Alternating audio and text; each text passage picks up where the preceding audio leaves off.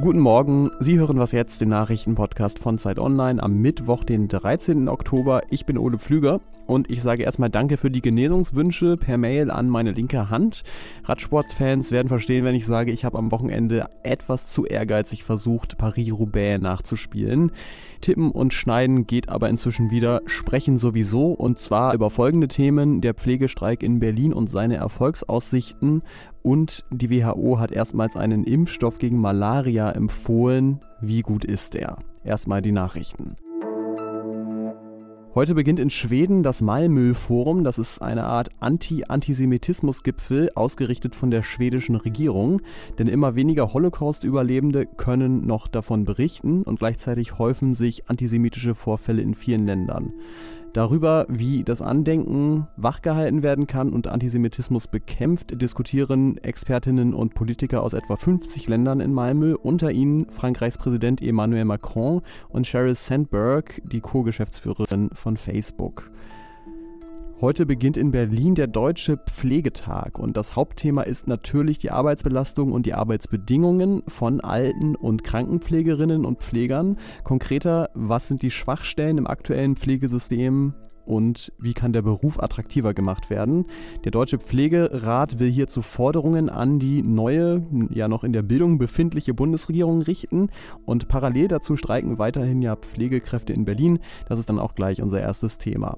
Redaktionsschluss für diesen Podcast ist 5 Uhr.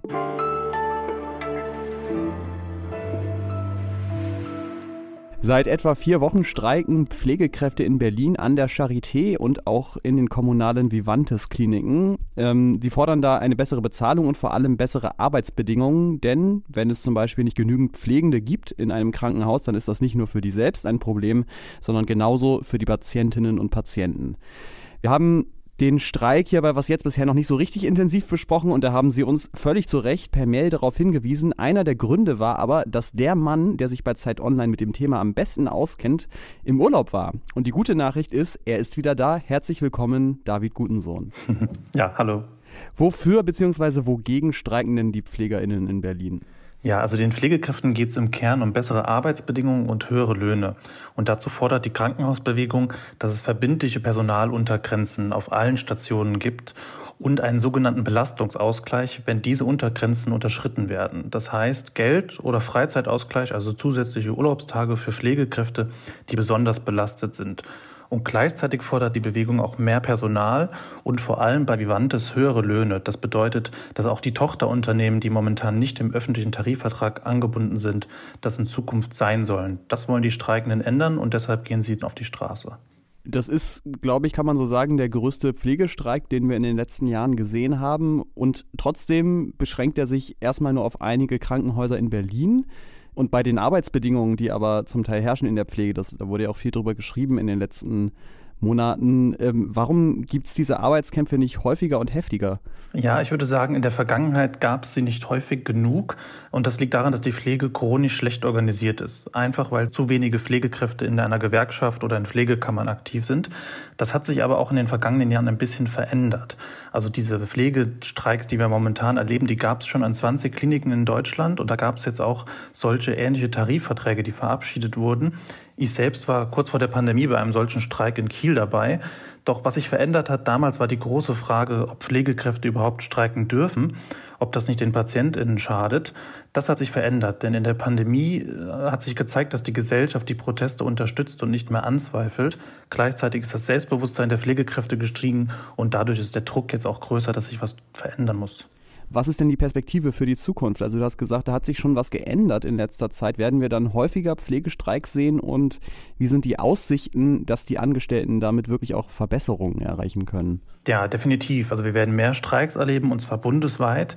In Brandenburg sind jetzt schon die nächsten angekündigt. Das wird uns, glaube ich, sehr lange begleiten und dadurch wird sich auch etwas an den Arbeitsbedingungen in der Pflege verbessern.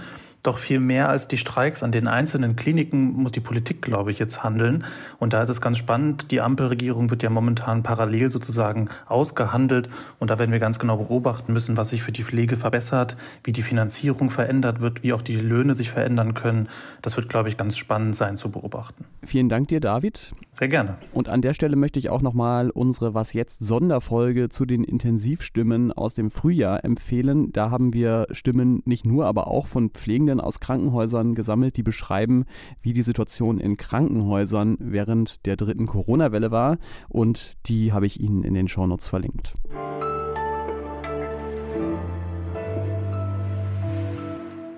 Und sonst so? Gestern Abend hätte ich im Bett fast laut gejubelt, weil ich nämlich entdeckt habe, dass einer meiner Lieblingspodcasts des letzten Jahres eine neue Staffel angefangen hat. Und zwar ist das der Klavierpodcast vom Pianisten Egor Levit zusammen mit dem Journalisten Anselm Zibinski.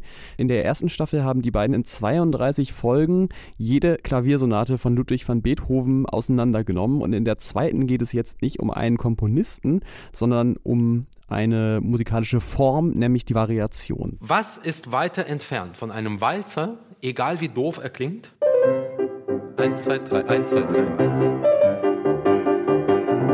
Als ein Marsch. Und ich mag den Podcast, weil er natürlich sich um ein Thema dreht, das mich interessiert, aber weil er auch im besten Sinne nerdig ist und immer witzig. Und das Praktische ist halt einfach, dass Igor Levit immer das, was er gerade erklärt, auch sofort vorspielen kann. Und egal, wo ich jetzt hinspringe in den Noten, sagen wir mal auf Seite 62, ja, Nee, das ist die schwerste Stelle. Ich springe woanders hin.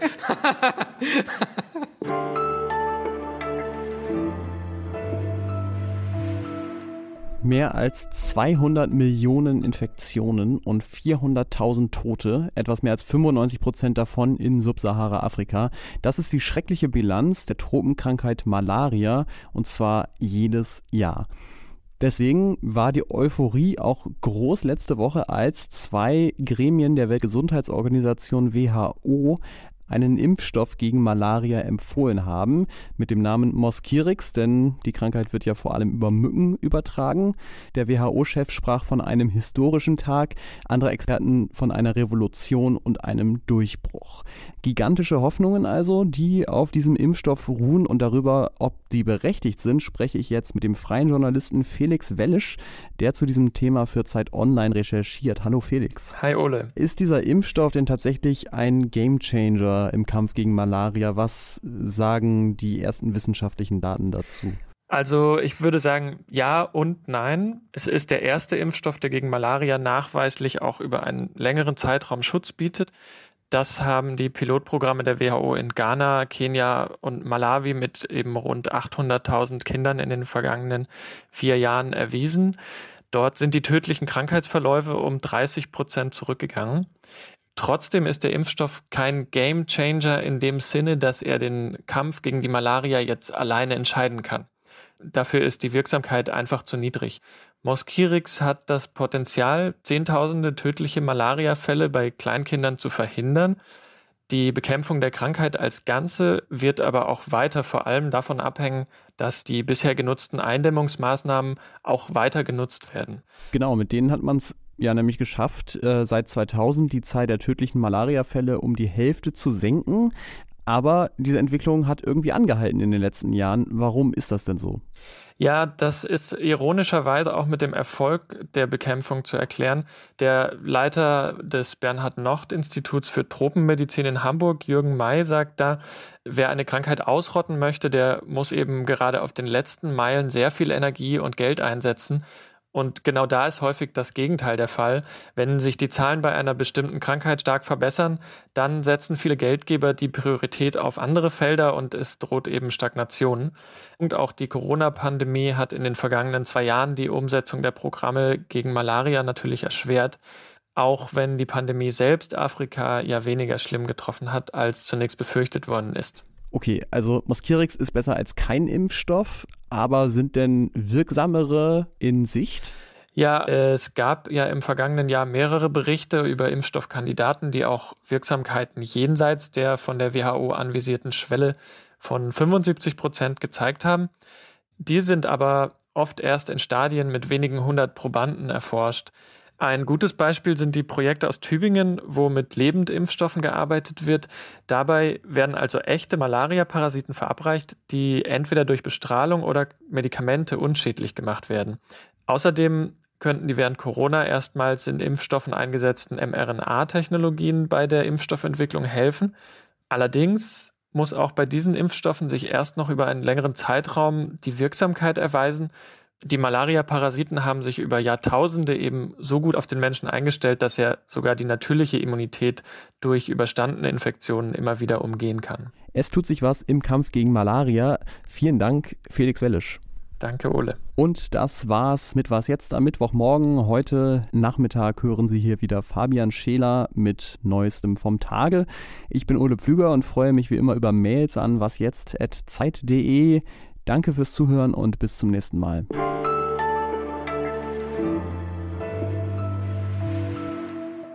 Als der Arzt meine Schürfwunde erblickt hat, hat er mir auch gleich nochmal gesagt, dass ich unbedingt mal meine Tetanusimpfung auffrischen lassen sollte. Ähm, ein guter Anlass, würde ich sagen.